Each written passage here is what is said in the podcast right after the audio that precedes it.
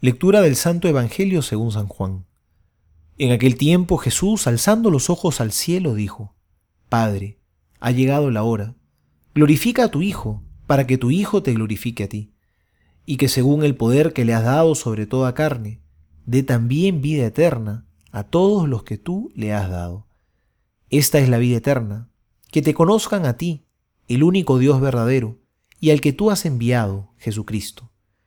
Yo te he glorificado en la tierra, llevando a cabo la obra que me encomendaste realizar. Ahora, Padre, glorifícame tú junto a ti, con la gloria que tenía a tu lado antes que el mundo fuese.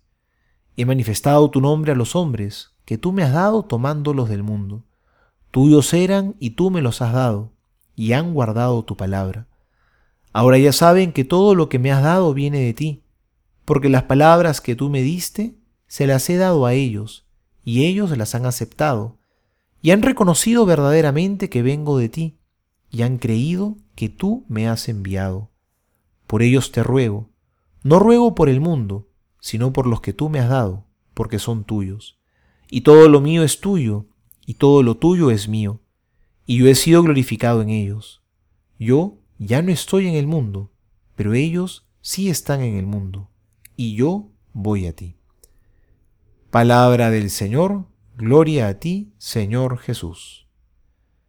Creo que a nadie le gustan las despedidas, sobre todo cuando se trata de personas a las que queremos mucho.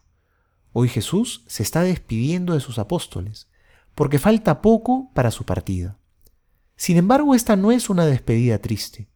Hoy el Señor nos habla de la gloria que todos buscamos, darle gloria a Dios. Esa es también nuestra gloria, nuestra dicha, alabar a Dios, amarlo con todo el corazón. Y estamos llamados a glorificar a Dios no solo porque Él es bueno o por las buenas obras que ha realizado con nosotros. Lo alabamos no por lo que Él haya hecho, sino por quién es Él y por quiénes somos nosotros. Él es el creador amoroso y nosotros somos las criaturas que hemos sido amadas. ¿Y cómo glorificar a Dios aquí, en esta tierra? ¿Cuál debe ser nuestra alabanza? Jesús lo deja muy claro hoy. Yo te he glorificado en la tierra, llevando a cabo la obra que me encomendaste realizar. Nosotros también estamos llamados a llevar a cabo en la tierra la obra que Dios nos ha encomendado. Así, cumpliendo el plan de amor de Dios Padre, glorificamos a Dios con nuestra vida entera. Soy el Padre Juan José Paniagua y les doy a todos mi bendición en el nombre del Padre y del Hijo y del Espíritu Santo. Amén.